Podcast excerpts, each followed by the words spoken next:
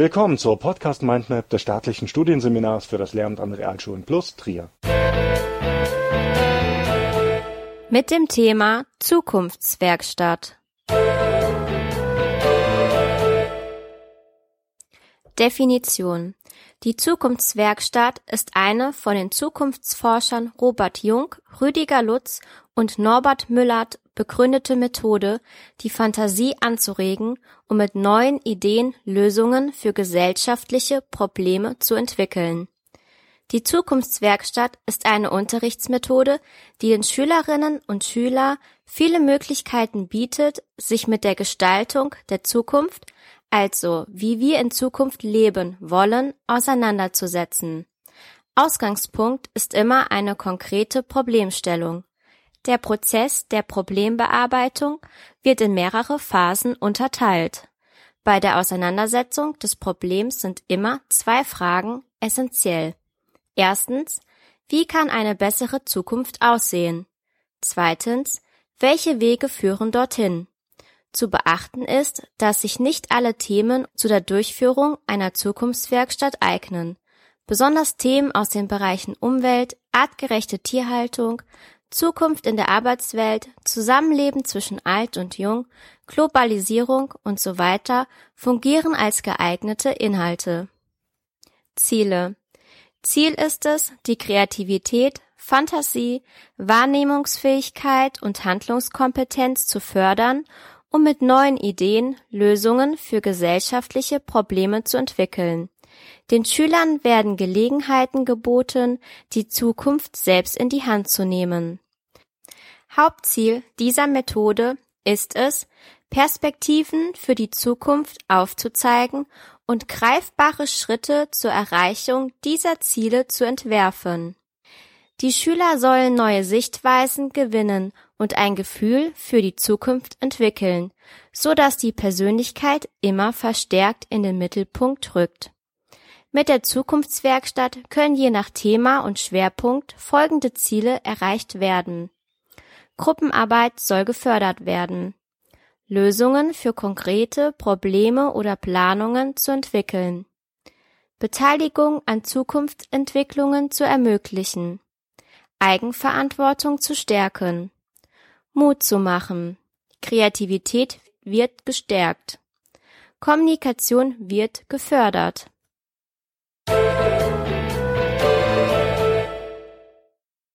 Die Phasen der Zukunftswerkstatt. Zunächst erfolgt eine Phase der Vorbereitung. Die Vorbereitungsphase umfasst zwei Elemente. Zum einen die inhaltliche und organisatorische Klärung im Vorfeld der Zukunftswerkstatt und zum anderen das sogenannte Beginnen und Hineinfinden. Inhaltliches und organisatorisches umfasst grundlegende Aspekte wie Gruppengröße und Dauer einer Zukunftswerkstatt. Die optimale Gruppengröße liegt bei 20 Personen und der übliche Zeitrahmen beträgt ein Wochenende. Nachdem diese Voraussetzungen erfüllt worden sind, steigt man in die nächste Stufe ein, dem Beginn und Hineinfinden. Dieses zweite Element der Vorbereitungsphase umfasst wiederum drei Unterphasen. Das Ankommen, das thematische Kennenlernen und die Klärung des methodischen und organisatorischen. Anschließend erfolgt die Beschwerde- und Kritikphase. In dieser Phase soll Kritik am Ist-Zustand des ausgewählten Themas geübt werden. Alle Kritikpunkte und negative Erfahrungen mit dem jeweiligen Thema werden gesammelt und schließlich zu Hauptkritiken gebündelt. Um jedoch eine Art Stammtischdiskussion im Plenum zu vermeiden, werden zunächst Kritikpunkte in kleinen Gruppen gesammelt. Die gesammelten Kritikpunkte werden dann in den Kleingruppen auf einzelnen Plakaten festgehalten, das heißt, die einzelnen Kritikpunkte werden nach Themenschwerpunkten klassifiziert und zugeordnet. Ausgehend von dieser Basis sollen sich die Teilnehmer nun nach Interesse einer Kritikrubrik zuordnen. Durch das bewusste Entscheiden für oder gegen etwas erfolgt eine thematische Konzentration, die eine Zielorientierung herbeiführen soll und somit auch Grundlage für die nächste Phase der Fantasie- und Utopiephase ist. Die Fantasie- und Utopiephase bildet den Höhepunkt der Zukunftswerkstatt, da hier der eigentliche visionäre Charakter zum Vorschein kommt.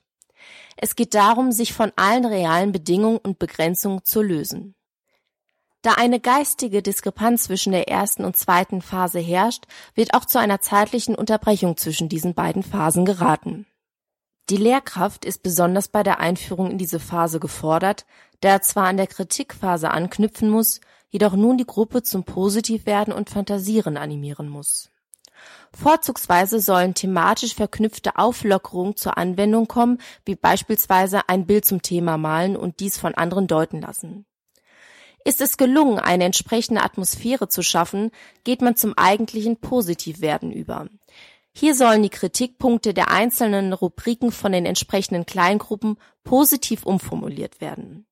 Zur Vertiefung sollen diese Antithesen dann nochmals ohne erklärende Elemente bildlich dargestellt werden. Alle Teilnehmer, bis auf die zugehörige Gruppe, versuchen die Bilder zu deuten und Assoziierungen herzustellen. Dieses Verfahren wird Brainwriting genannt, wobei es mit dem Brainstorming gleichzusetzen ist. Hier kommt die Dimension der Fantasie stark zum Vorschein und ebnet zugleich den Weg für die Utopien. Denn während das Brainstorming die ungebundene Freisetzung von Fantasie beinhaltet, versucht man bei der Stellung einer Utopie die Einbindung in ein gesellschaftliches Umfeld. Diese Einbindung des gesellschaftlichen Umfeldes, also der eigentliche Entwurf von Utopien, erfolgt mit Hilfe von Assoziationsplakaten. Sie bilden den thematischen Ausgangspunkt zur Bildung der Utopien. Wenn die Utopien entworfen worden sind, sollen diese im Plenum vorgestellt werden, wobei die Kleingruppen sich an keine feste Darstellungsform halten müssen. Gedichte, szenische Darstellungen oder auch einfach nur Plakate kommen hier in Frage. Mit der Auswahl der herausragendsten Utopien schließt die Fantasie- und Utopiephase ab.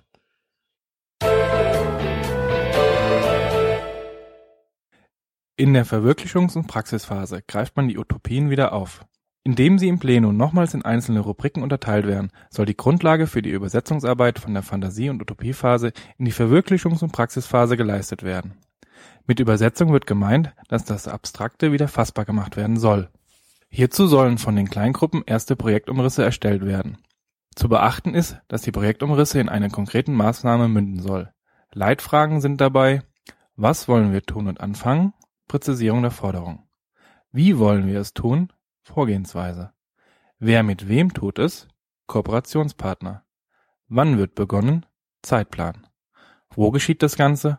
Ort festlegen.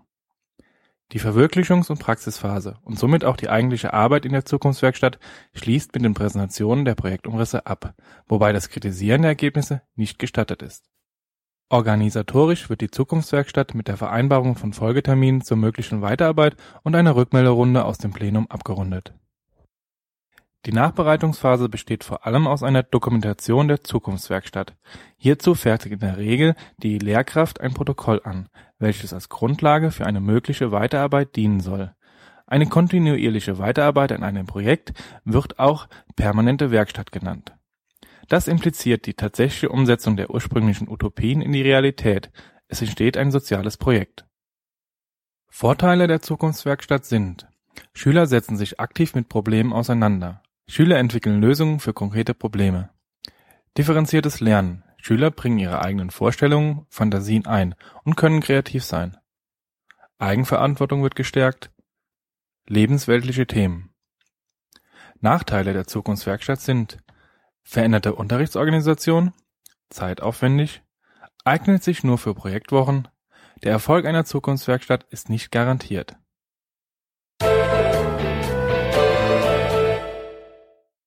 Literaturangabe: Olaf Axel Burrow, Marina Neumann-Schönwetter: Zukunftswerkstatt in Schule und Unterricht. Bergmann Helbig Verlag, 1997. Beate Kuhnt, Norbert Müllert: Moderationsfibel: Zukunftswerkstätten Verstehen, Anleiten, Einsetzen. Das Praxisbuch zur sozialen Problemlösungsmethode Zukunftswerkstatt. Ökotopia Verlag, 1997. Wolfgang Mattes: Methoden für den Unterricht Kompakte Übersicht für Lehrende und Lernende. Schöning Verlag, 2011. Diese Episode wurde erstellt und gesprochen von Caroline Domes, Rilana Reinkensmeier, Andreas Zimmermann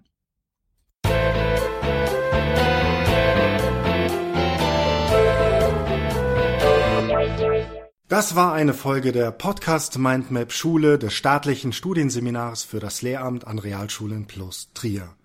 Wenn Sie an weiteren Inhalten rund um das Themengebiet Schule interessiert sind, googeln Sie einfach Staatliches Studienseminar für das Lehramt an Realschulen plus Trier.